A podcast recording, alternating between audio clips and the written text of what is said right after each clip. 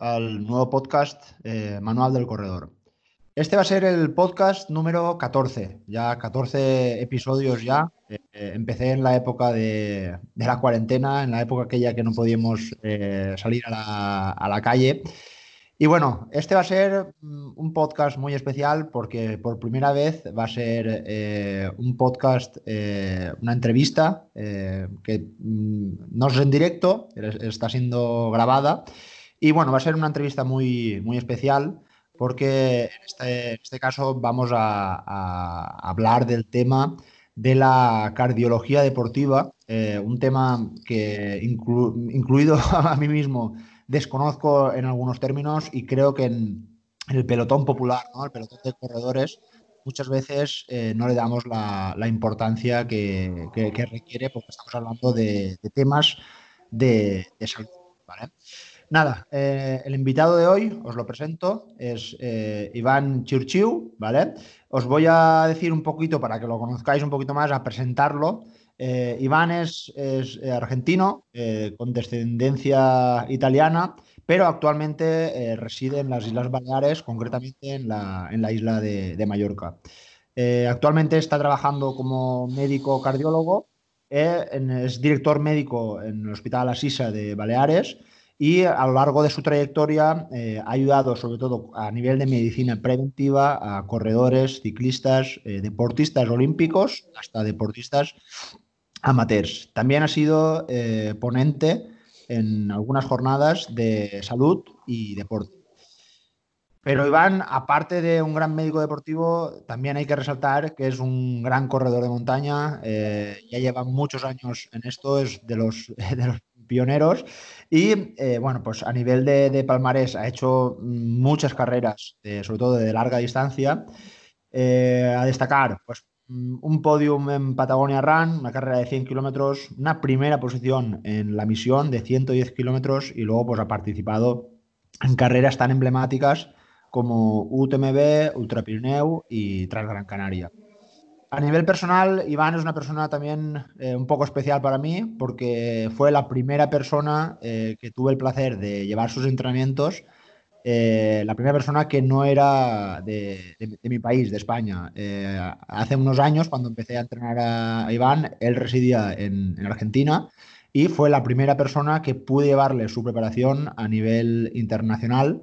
Y bueno, la verdad que para mí fue un, placer y, nunca me había imaginado que, Iván eh, realmente ha sido el primero de, muchos corredores americanos, sobre todo, que, he podido llevar su, preparación y se demuestra que el estar a, miles de kilómetros eh, no, no, impide el poder llevar una, preparación. Además, también eh, Iván colaboró conmigo en mi, primer libro, Corredor de Montaña, manual práctico del corredor de montaña, donde la parte un poco más relacionada con la salud y relacionada sobre todo pues eso, a nivel cardiovascular y pruebas de esfuerzo, eh, hay un capítulo donde él me echó, me echó una mano para, ayudarme en ese, en, ese en ese tema que realmente desconocía y aún a día de hoy eh, me interesa muchísimo porque es algo que todos deberíamos de, tener en cuenta.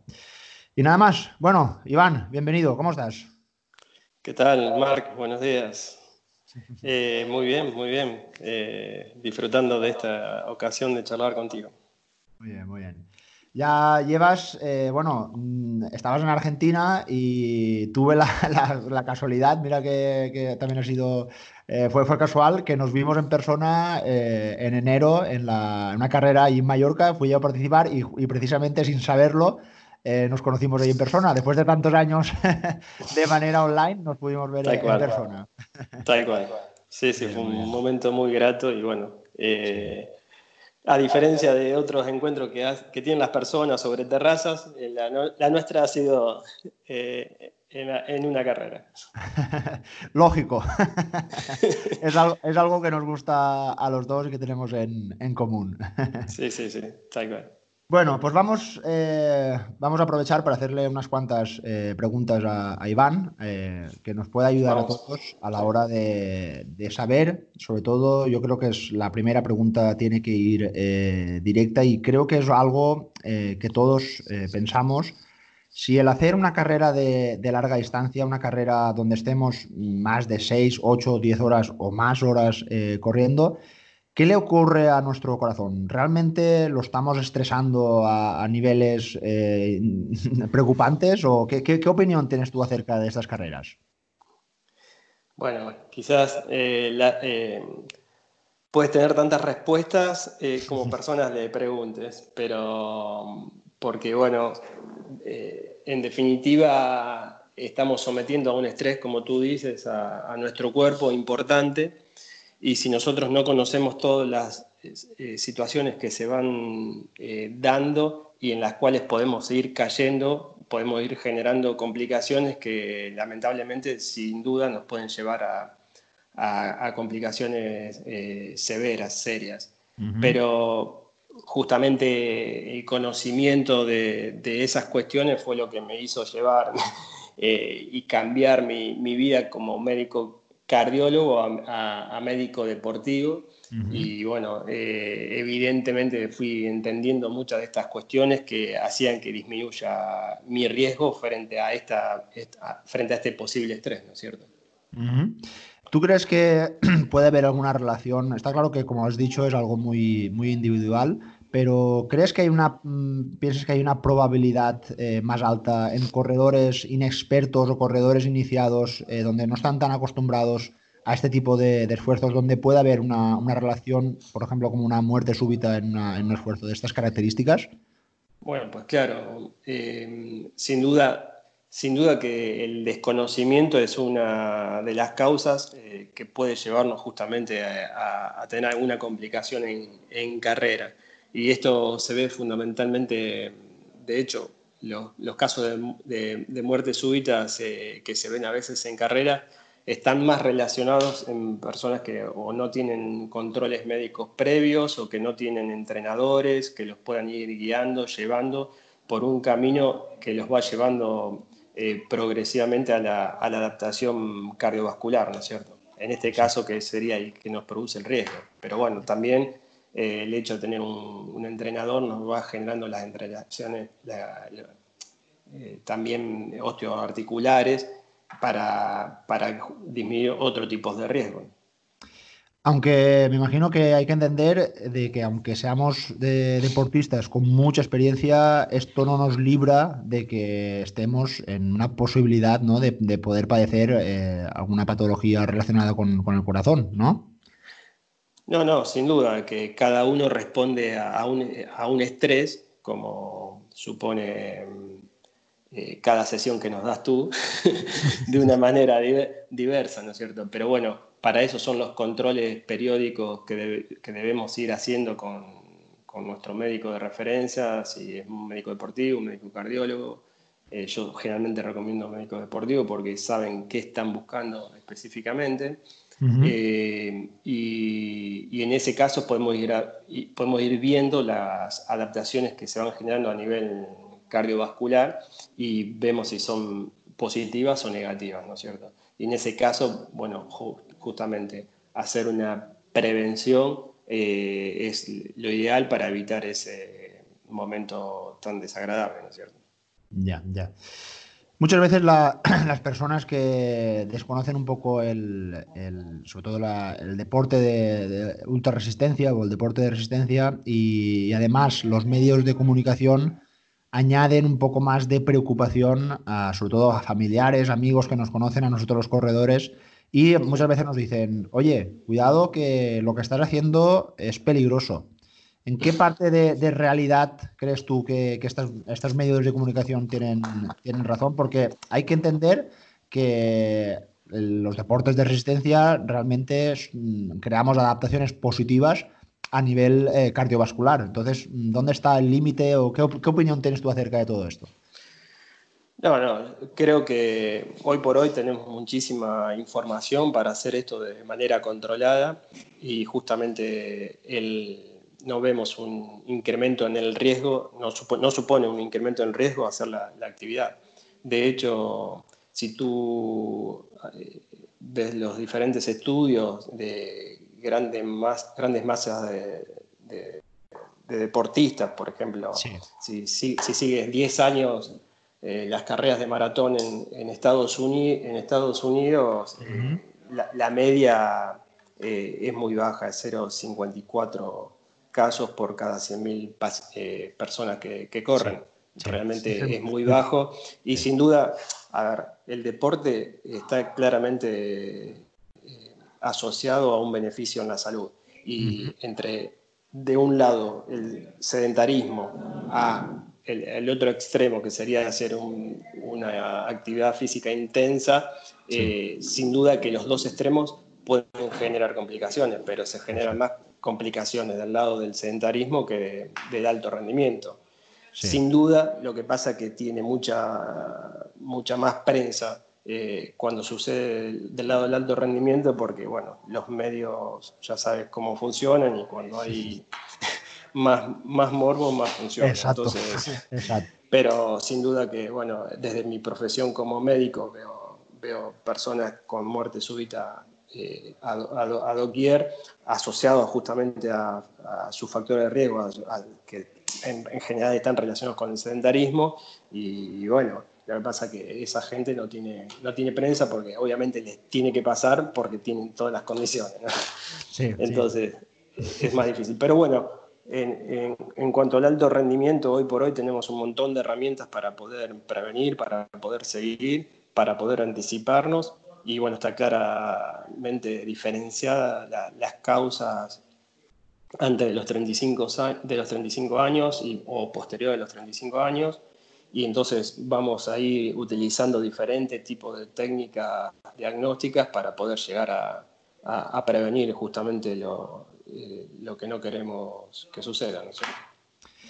Según tu, tu, punto de vista como, como médico, a nivel de, de población en general, eh, ¿ves que hay muchas personas sedentarias? ¿Ves que hay más de las que realmente tocaría? ¿O al revés, ves que cada vez la gente, las personas están cambiando a un modo de vida un poco más activo? es una pregunta a nivel personal, porque están en esas estadísticas que dicen un poco que los datos no son muy buenos, la verdad. Eh, la verdad que una, una cosa tiene que ver con la observación personal, que a veces obviamente vemos cada vez más gente que se vuelca a, la, a la, calle, pero sin embargo si tú ves las estadísticas, perdón, lo, eh, lo, que la OMS nos dice que va a suceder de aquí a, en los próximos 50 años va a ser un incremento en la, población de, diabéticos, de obesos, de sedentarios. Es decir, y esto tiene que, eh, tiene que ver con precisamente con un modo de vida que se vende, que donde está todo dado eh, y empaquetado para que no hagamos nada. Entonces, cada, vez hay menos gente que, se mueva porque cada vez tenemos las cosas más solucionadas eh, y entonces no creemos que desde la salud, eh, desde el deporte podemos hacer mucho por la salud. Que yo soy de los que predico, obviamente, que eh, no, no depende de ningún gobierno nuestra salud, sino de nosotros mismos. Exacto, exacto. Eh, tuve el placer de escribir un artículo en un periódico local de aquí de mi zona y estábamos en la época de la, de la pandemia del coronavirus, del COVID-19, y eh, planteé pues, eh, una, una, epidemia, una pandemia que teníamos un poco olvidada, que era sin duda la del sedentarismo. Y los datos hablan que cada día en España el sedentarismo le quita la vida, así de claro, a 150 personas eh, al día. Y era un poco curioso ver esas estadísticas de, muertos que cada día estábamos eh, controlando y que nos asustaban, pero eso, esos valores de 150 personas parece como que estaban ahí y los dábamos por hecho, ¿no? Y no, no, no le prestábamos la, la suficiente atención. En, en, epidemiología eso se llama que es una endemia, es decir, es algo a lo cual es una cifra que se mantiene en el tiempo. Y ah. bueno, lamentable, lamentablemente el, COVID eh, obviamente era algo que no teníamos y que termina impactando en la estadística y por eso llama poderosamente la, la atención. Pero bueno, sin duda que, que, hay que tratar las dos cosas, es decir, las, las enfermedades crónicas que nos van, que van generando justamente no solamente aumento del riesgo de muertes súbitas, sino también de pérdida en la calidad de vida, porque es otra variable que no se cuenta en definitiva. ¿eh? Porque la gente sedentaria, con, con obesidad, eh, o que además eh, fuma, tiene muchas enfermedades pulmonares y demás, no se puede mover, tiene muy baja calidad de vida y bueno, en definitiva eso también cuenta. Eh, con el deporte solucionamos un montón de, de, estas cuestiones. Sí, eso es lo que te iba justo a preguntar ahora. también a nivel personal, eh, ¿piensas que has tratado a algún paciente que haya tenido el COVID-19 y que por sus características fuera deportista y, ver que esa, ese modo activo de vida pues realmente le ha salvado la vida? ¿Has tenido algún caso así o alguna experiencia parecida? Eh, Aquí en, en no he conocido a, nadie, pero sí lo he seguido muy cerca porque quería ver el comportamiento de, justamente en esta población y lo que, bueno, esto ya es algo bastante personal. Yo creo que em, el hecho de ser deportista ha hecho que los casos que le ha tocado a deportistas hayan sido muchísimo más benignos. Eh, como a, falta de vacuna, en este momento creo que el deporte ha sido la mejor vacuna. Eh, así que sin duda, sin, sin, duda que para mí el, deporte eh, e, era beneficioso. Eso no significa, no significa y con esto tampoco quiero que se malinterprete, de que debemos obviar todas las recomendaciones que nos está dando sanidad eh, porque tampoco voy a, voy a provocar ninguna situación desagradable. Pero bueno, sin, sin duda que considero, ah, considero que el deportista eh, tiene eh, un plus frente, frente, al resto, porque si tú miras, no solamente la, la edad avanzada era uno de los factores de riesgo para padecer coronavirus con un, de una manera mucho más agresiva, sino la asociación a un montón de factores de riesgo. Y esos mm. factores de riesgo son, a ver, un poco, algunos sí nos llevan, eh, los encontramos con la edad, pero en su gran mayoría de los casos están generados por, una, por un modo de vida por que se ha decidido generalmente 20 o 30 años anteriores a que, a que suceda. Exacto, exacto. Bueno, pues es un punto de vista a tener en cuenta de, todos esos comentarios negativos que a veces parecen que, los deportistas no, no, hacemos las cosas bien. Y bueno, pues desde, desde este punto de vista, el hacer un ejercicio físico saludable siempre va a ser, vamos, lo que has dicho tú, una, la mejor vacuna o la mejor medicina, eh, sin duda va a ser el, hacer ejercicio. No, sin duda que, bueno, y esto, esto lo agrego yo. Eh, porque también me parece, me parece válido que inclusive se está demostrando muchos beneficios frente a algunas patologías eh, oncológicas, metabólicas, neurológicas, así que, y esto no es porque sea fundamentalista del, del deporte, me gusta, me gusta eh, buscar información y considero que es, es eh, la homeostasis del hombre tiene que ver con el, con el ejercicio, con el movimiento con y el deporte. Muy bien, bueno, nos vamos a la, montaña y me gustaría que eh, si tienes alguna anécdota o experiencia, sobre todo que hayas tratado con algún corredor de montaña, que hayas visto alguna, pues eso, alguna anécdota o algo, un dato curioso en, algún corredor, en algún caso, en tu larga experiencia como cardiólogo deportivo. Y bueno, me gustaría que si tienes alguna, algo que contarnos, eh, creo que sería interesante. Eh, la, verdad que, bueno, eh, quisiera eh, comenzar diciendo que sin duda mi crecimiento también como, deportista tuvo que ver con, encontrarte en las redes y, sugerirte si querías llevarme, ¿no? Y sin duda que eso me, hizo ir creciendo como, como deportista. había comenzado haciendo las cosas muy mal eh, y esto eh, lo, quiero resaltar porque sin, duda nos apuntamos a todo cuando comenzamos a correr y no tenemos entrenadores. Y quiero decir, entre las cosas que hice mal es que a, los nueve meses de comenzar a correr ya hace, muchos años. Eh, hice una carrera de 100 kilómetros. Eh, no, hace falta que digas nada ya. y, a, los dos años ya había corrido los, 178 kilómetros de UTMB. Y para nada aconsejable. Sobre todo el, desgaste ¿no? que tuviste después de, esa carrera es lo que más notaste, ¿no? Sí, sí, sí, no, y bueno, obviamente todavía allí no era médico deportivo eh, y, cuando te eh, conoces a, lo que te has expuesto, a los riesgos que has, los riesgos que has corrido, sin duda que, te entra un poco de pánico, pero bueno, a veces eh, el, no conocer la, la, situación eh, es favorable muchas veces. Pero bueno, sin, duda que conocerte y bueno, eh, ver cómo llevas a cada, a cada deportista muy, en forma muy prolija, ir avanzando progresivamente en las adaptaciones y, en las sensaciones que va llevando cada, cada deportista, hace que, aunque uno, eh, tú no, no tengas muchos eh, otros estudios para valorar cómo va su sistema cardiovascular o su, sistema osteoarticular, eh, ya sugiere de que va, de manera beneficiosa, porque sos muy pulcro en tu, eh, en tu, en tu rutina. Sí, a veces toca ser el, entrenador, el, papel de malo, ¿no? Al intentar frenar muchas veces al, al no sé porque soy uno de ellos. es normal, es totalmente lógico el corredor pues a veces eh, mire el calendario y le apetezca hacerlo todo.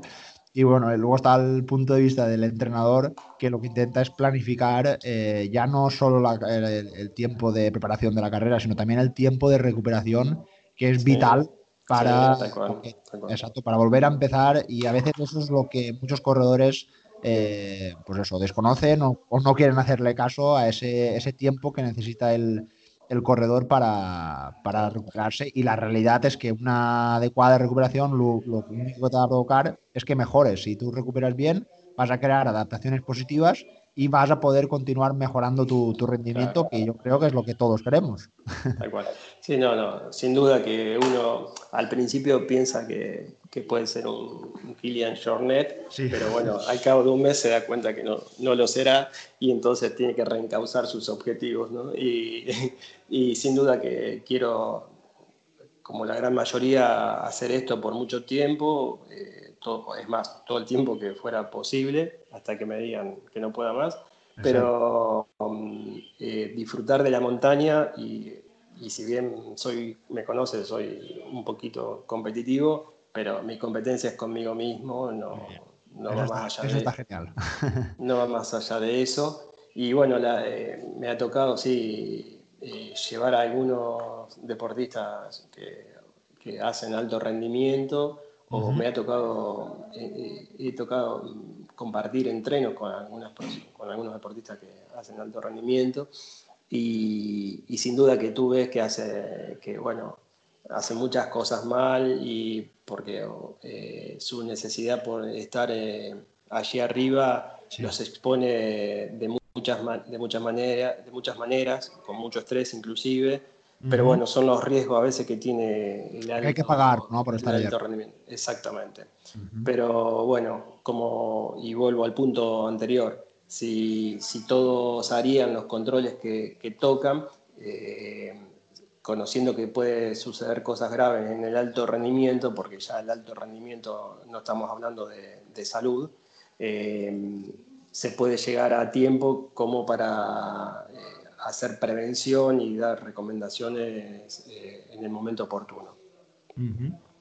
A mí me, sorprendió el otro día una noticia que salió que la, marca Nike había sacado a la venta las zapatillas de, de Kipchok, ¿no? que hizo el récord del maratón, de zapatillas de 250 euros, o bueno, valen un dineral, y se habían agotado.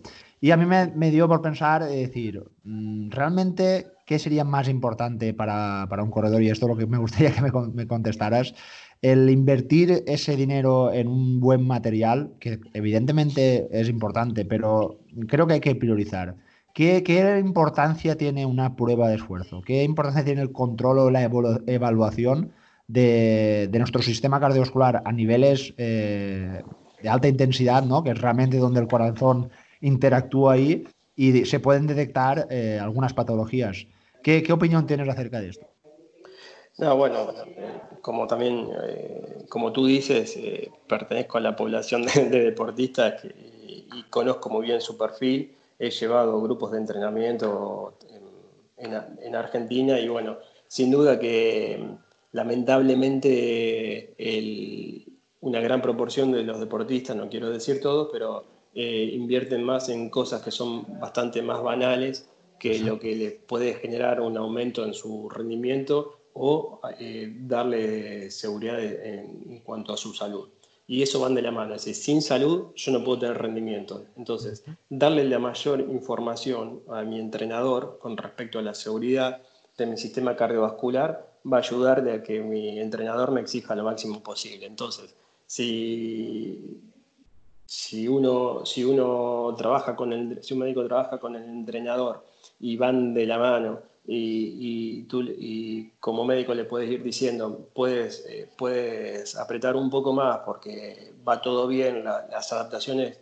que se van generando en función de lo que tú le estás dando eh, va para bien, entonces sin duda que va a obtener un beneficio mayor que, la, que el coste de, de las zapatillas que se haya comprado sin duda que, y has, hecho podcast con respecto a la pisada y a las zapatillas, no voy en contra de eso, pero digo, y, llevar, llevar eh, un equilibrio entre los gastos que, requiriera un deportista para obtener su objetivo, ¿no es cierto?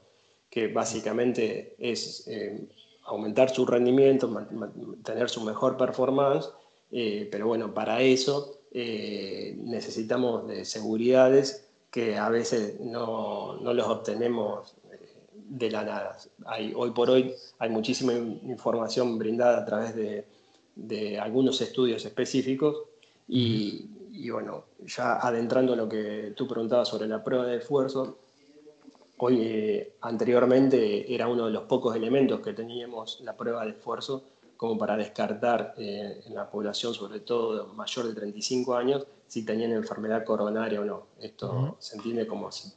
Eh, para explicar para los que no saben lo que es enfermedad coronaria, es las arterias que están dentro del corazón si se encuentran tapadas o no. Que para también y para informar, eh, en los deportistas suele haber también un aumento de la calcificación eh, aunque no, no, se ha asociado a un aumento en el riesgo de, infarto, sí que en los estudios eh, hechos por angiotomografía se ha detectado que hay una mayor incidencia. Y esto no tiene nada que ver con sus factores de riesgo en sí, si son generalmente personas muy sanas. Pero bueno, hoy por hoy, como te decía, tenemos muchas más eh, herramientas como para poder llegar al diagnóstico precoz. Y en cuanto a la ergometría, en cuanto a específicamente, que es el, elemento más común eh, para valorar a un deportista, eh, lo que quería decirte es que el, principal rendimiento de la ergometría es cuando un paciente tiene síntomas, porque cuando no tiene síntomas, eh, lo, lo, más probable es que nos dé negativa, es decir, que entonces no nos da mucha información, porque si clínicamente la persona no tiene síntomas, ya sabemos de antemano que le va a dar negativa la prueba. Entonces, en los que dudamos porque tiene algún síntoma inespecífico o, de intermedio riesgo de que puede ser un dolor torácico eh, de origen cardíaco, en ese, en ese caso la ergometría es donde tiene mayor rendimiento eh, diagnóstico. ¿Cómo, podría un corredor decir mm, si tiene síntomas ¿no? relacionados a nivel cardiovascular? ¿Cómo podría sí, y ahí ya bueno, nos complicamos un poco más porque eh, dadas las adaptaciones que va sufriendo el corazón a lo largo de un entrenamiento sistemático, intenso, prolongado a lo largo de los años, se produce una mayor eh, capilarización, es decir, hay eh, una, una, una red mayor de arterias eh, dentro del corazón, lo cual hace que a veces los síntomas en los corredores sean un poco más eh, difíciles de detectar que en la población que no, que no corre.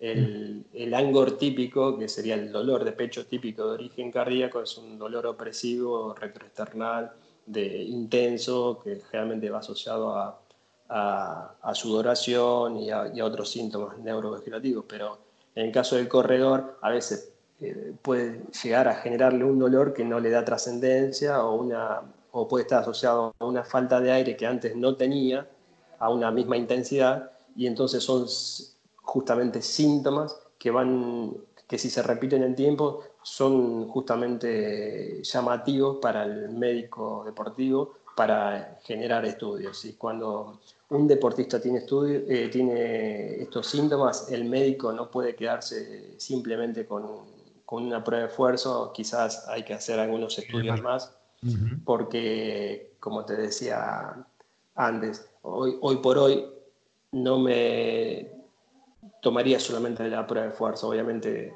eh, sus factores de riesgo, sus antecedentes familiares, sus adaptaciones cardiovasculares, eh, viéndolos a través de una ecografía, me van haciendo llevar a qué tipo de complicación puede, puede ir teniendo este deportista, sobre todo si, si a lo largo de la semana corre más de 10 horas semanales o no. Eh, entonces, todo eso me va haciendo eh, pensar en qué tipo de estudios complementarios eh, yo le puedo estar, debería estar solicitando. Pero bueno, eh, la prueba de esfuerzo es útil en este momento, como te decía, si tiene síntomas que generan dudas o básicamente porque el, entrenador quiere, lo puedes utilizar tú para, por ejemplo, para, para valorar la velocidad aeróbica máxima si quieres también. Y si, y si hace una, una ergoespirometría, obviamente también determina el, el, consumo máximo de oxígeno, que es un dato también para ti sumamente importante. es decir, que también eh, datos que son para el entrenador de alta importancia. Entonces, eh, por lo que estabas comentando, eh, ¿piensas que una persona que no tiene ninguna sintomatología, por ejemplo, estaría bien acudir a una prueba de esfuerzo? Mm, está claro que los hospitales nos recomiendan, o sobre todo centros deportivos, recomiendan ir una vez al año a hacer una prueba de esfuerzo igual es demasiado, ¿no? ¿Tú crees, eh, yo por ejemplo recomiendo una al menos cada dos años, o incluso gente que, igual eh, pues económicamente lo tenga un poco más justo, pues no pasar de los tres años. ¿Tú cómo lo, cómo lo recomendarías? Sí, sí, yo mm, creo que no, es imposible protocolizarlo. Eh, mm. lo, lo, importante es quedarse con esto. Eh, si tú llevas una vida, una vida sana y no tienes síntomas, lo importante es que hagas una valoración con tu médico deportivo o cardiólogo y, con un electrocardiograma y una ecografía cardíaca. Si es mayor de 35 años, eh, una, prueba de, una prueba de esfuerzo cada, eh, según las posibilidades, pero puede ser cada dos, cada tres años, no, hay, no hay inconveniente pero básicamente de, la interrelación de todos esos datos es la frecuencia de estudios que tú deberías eh, hacer, ¿no es cierto? Porque si en una ecografía, por más que la prueba de esfuerzo te haya dado normal, pero tus cavidades eh, están más dilatadas de lo normal o hay sectores o regiones del corazón que no se mueven, eh, la prueba de esfuerzo y la prueba de esfuerzo no me dice mucho, bueno, tengo que seguir avanzando igual, por más que me haya dado negativa y entonces no quiero quedarme con, solamente con lo de la prueba de esfuerzo. Eh, hoy por hoy eh, la valoración de, de, todos los datos aportados por el deportista son, son importantes y son, son datos a tener en cuenta para la decisión final. Sobre todo si, si, si hay una comunicación fluida con, con, el entrenador y también nos dice que eh, no está rindiendo lo que rendía antes o, o bueno, en definitiva, no quiero abrumar con, datos, pero hay un montón de, de, cosillas que nos pueden hacer sospechar y, pensar de que puede estar padeciendo alguna enfermedad. Precisamente lo que estás comentando, eh, creo que hace poco tiempo te has embarcado en un nuevo proyecto eh, junto a otro doctor en el que, pues bueno, justamente creo que más o menos está muy relacionado con lo que, has estado explicando ahora. ¿Cuál es la función de ese, nuevo proyecto? Sí, eh, bueno, la verdad que nos vemos, somos amigos, es médico deportivo como, como yo, hace, se dedica al triatlón. y bueno, como muchos de los médicos que, que, vivíamos en Argentina, veíamos cierta informalidad con respecto al, uso del médico deportivo, eh, en el sentido de que muchas veces éramos eh, consultados vía telefónica, vía, vía WhatsApp, eh, bueno, y como ya sabrás.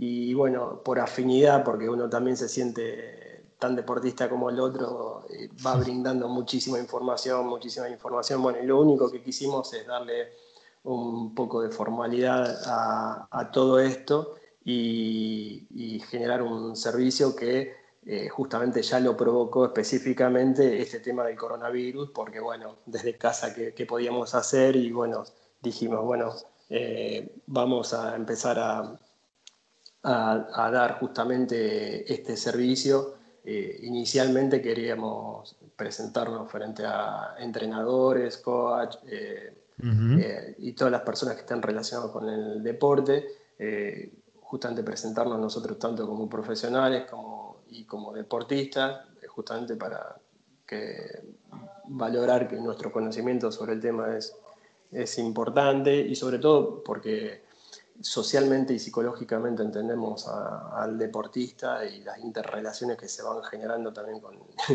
con el entrenador. Y bueno, creíamos que entre todos podríamos llegar a ser un buen equipo para eh, eh, generar el mejor rendimiento del, atleta, ¿no? Entonces, bueno, nada, eh, proponer básicamente que en un equipo donde, por ejemplo, estás tú como líder de, ese mini equipo que es, eres tú con el, con el cliente, sumarle un, un plus que es una garantía para, también para el, para el deportista, para el corredor, eh, donde se lo va asesorando básicamente eh, por estas preguntas que me hacías tú, cada cuánto una prueba de esfuerzo, en qué momento. Pero bueno, como obviamente uno se suma a, un equipo y monta un equipo, el feedback con el deportista es mucho más fluido que con un médico que tiene que ir a la consulta. Entonces, nosotros, nosotros en base a, a la interrelación que ya tiene contigo o, bien porque el deportista se contacta con, nosotros, vamos a ir generando la necesidad eh, de, hacer alguna prueba antes de lo, estipulado o se puede diferir eso, dependiendo justamente de cómo vaya, vaya ese deportista con las adaptaciones que, que, vaya sucediendo en función de lo que tú le vayas dando, ¿no?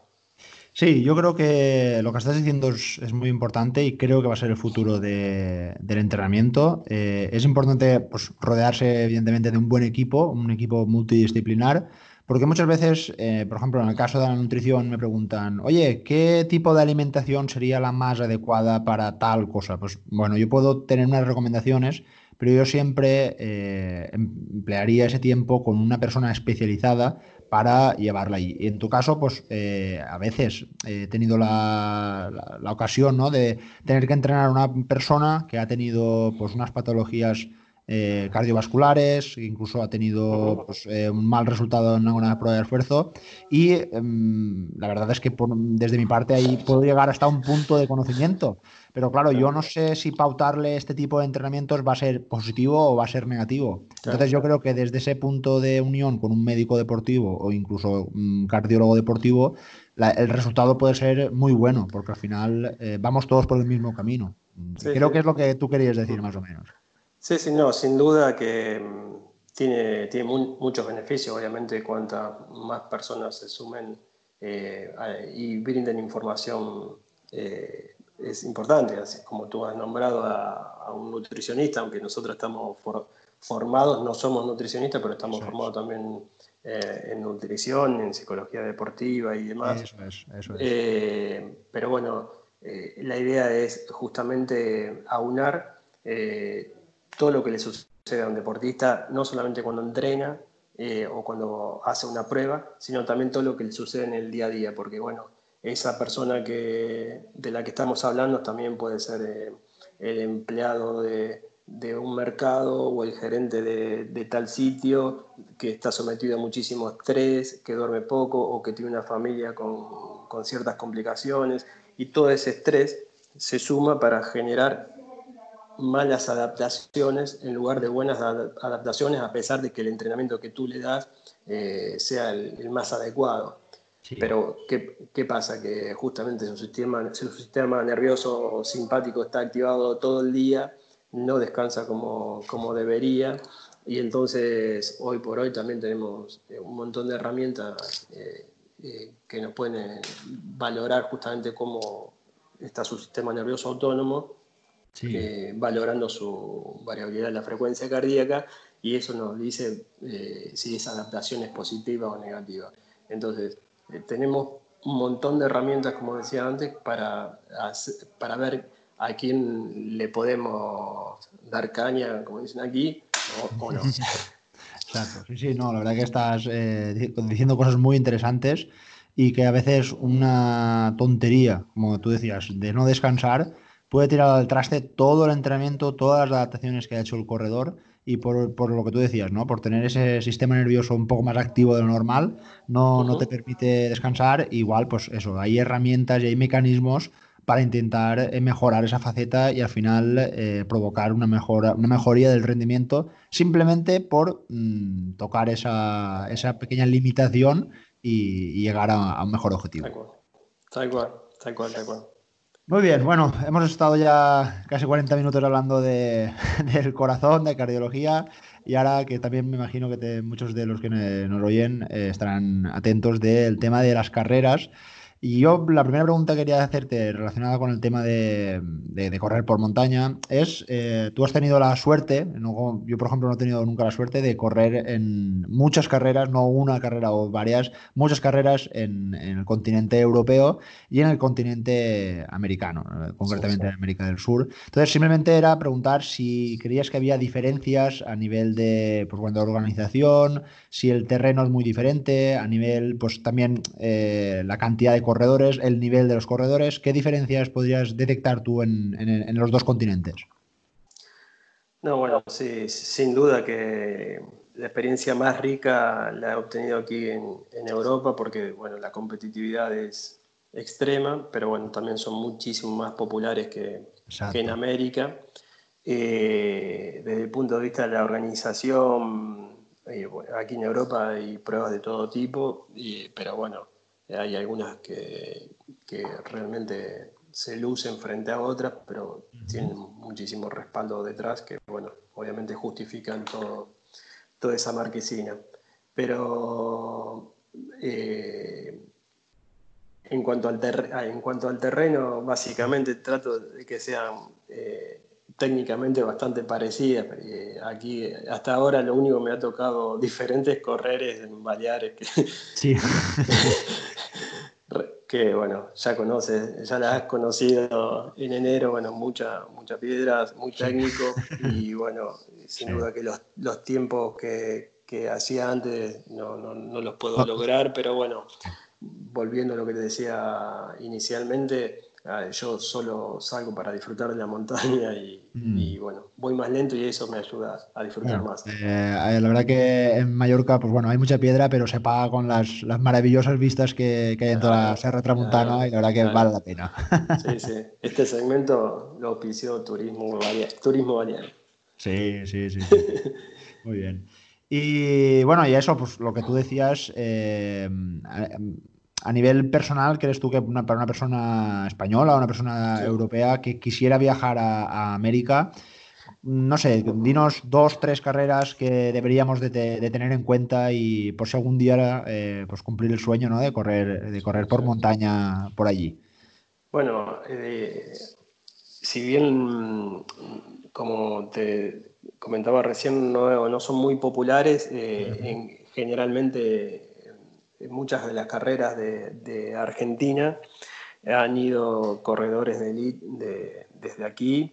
De hecho, la última, las últimas 100 millas que he corrido en Patagonia Run, eh, he corrido con Pau, sí, sí, exacto. bueno, correr significa que ha estado en la misma línea de largada, ¿no? Pero... cuando, saliste ya no lo viste mucho, ¿no? A Pau. Exactamente. Eh, no, pero bueno, sí tuve la suerte de ir a buscarlo al aeropuerto, eh, fui su ah. anfitrión y ah. compartir la semana previa. Eh, hemos salido a correr y, bueno, ¿Y qué tal, qué tal Pau? Parece una persona muy humilde, un buen corredor de montaña. Sí, sí, sin duda sin duda que es, un, es una muy buena persona, tal cual se lo eh, parece cuando tú lo ves por los medios, es muy, muy divertido.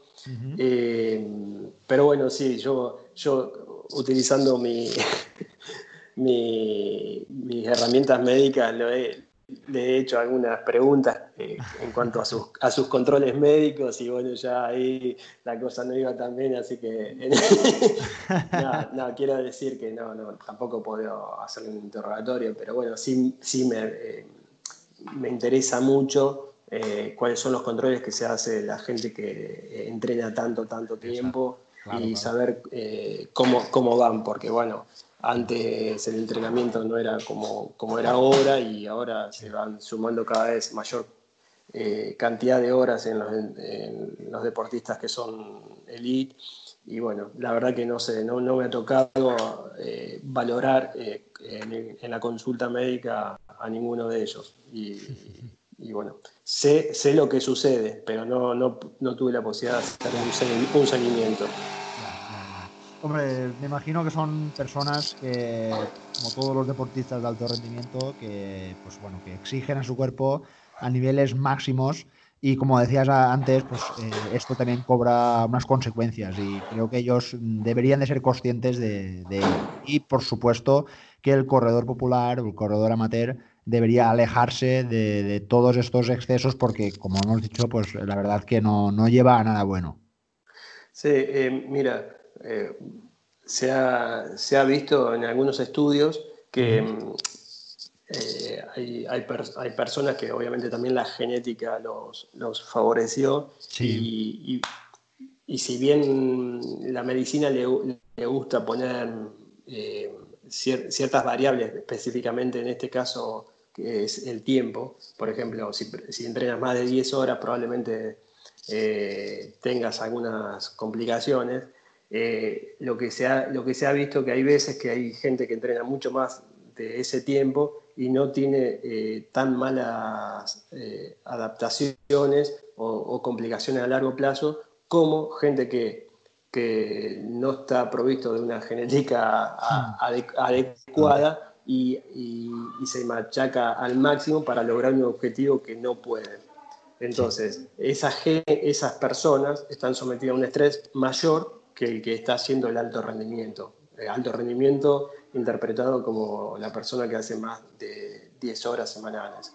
Entonces, entonces eh, y vuelvo a lo de antes, lo importante es valorar caso por caso y entonces lo que para uno puede llegar a ser alto rendimiento, para el, para el otro no, y para el otro puede ser quizás hacer 5 horas semanales ya puede ser alto rendimiento, porque sus, sus, sus adaptaciones no le permiten hacer más que eso y bueno, probablemente... Y ya está estresando a su cuerpo como si fuera uno de 10 horas.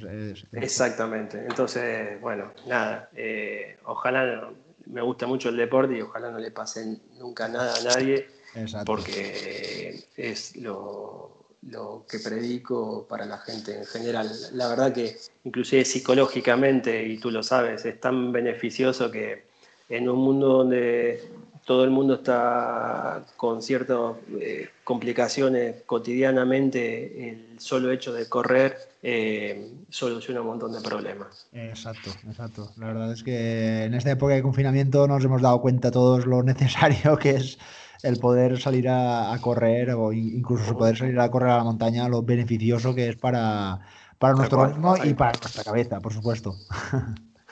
Bueno, han venido muy bien los podcasts durante el confinamiento. Para matar el, aburrimiento. Sí, sí, sí. Bueno, pues para acabar eh, la entrevista, nada, la última pregunta. Eh, me imagino que antes del confinamiento pues tenías eh, una especie de calendario de carreras. sé que tenías muchas carreras por ahí, por la, zona de Baleares. Bueno, me imagino que habrán cambiado, algunas habrán quedado. ¿Qué tienes pensado en, en los próximos meses cuando se reactiven otra vez esas carreras? ¿Qué tienes pensado? Bueno, la verdad que, y esto va a ser una primicia también para ti porque no te lo he dicho. Bueno, buen momento para saberlo. Bueno, eh, eh, como las carreras aquí en, Baleares se han suspendido hasta septiembre eh, y algunas se han pospuesto, comenzarán en octubre. en octubre por, el, por la federación haré unos 42 kilómetros que se hacen aquí, eh, que era, se suspendió, se canceló dos días antes de, justamente del, confinamiento. Así que planificado aquí dentro de Baleares eso y en diciembre la Tramontana Travesa, que bueno, son, ya la hice el año pasado, con, la verdad es una carrera muy, muy, atractiva y, a la cual invito a todos eh, a venir eh, porque es sumamente disfrutable.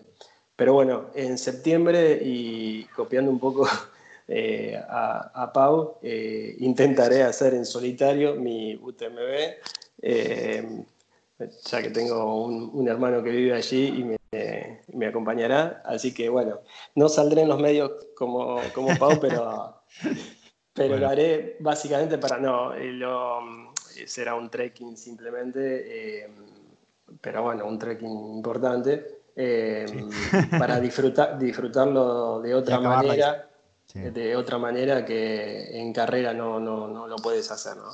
Exacto. que... muchas veces en carrera uno no se para a, dislumbrar el, paisaje tan espectacular que justamente hay allí y a veces pues eh, con un trekking, vamos, se ve todo mucho mejor.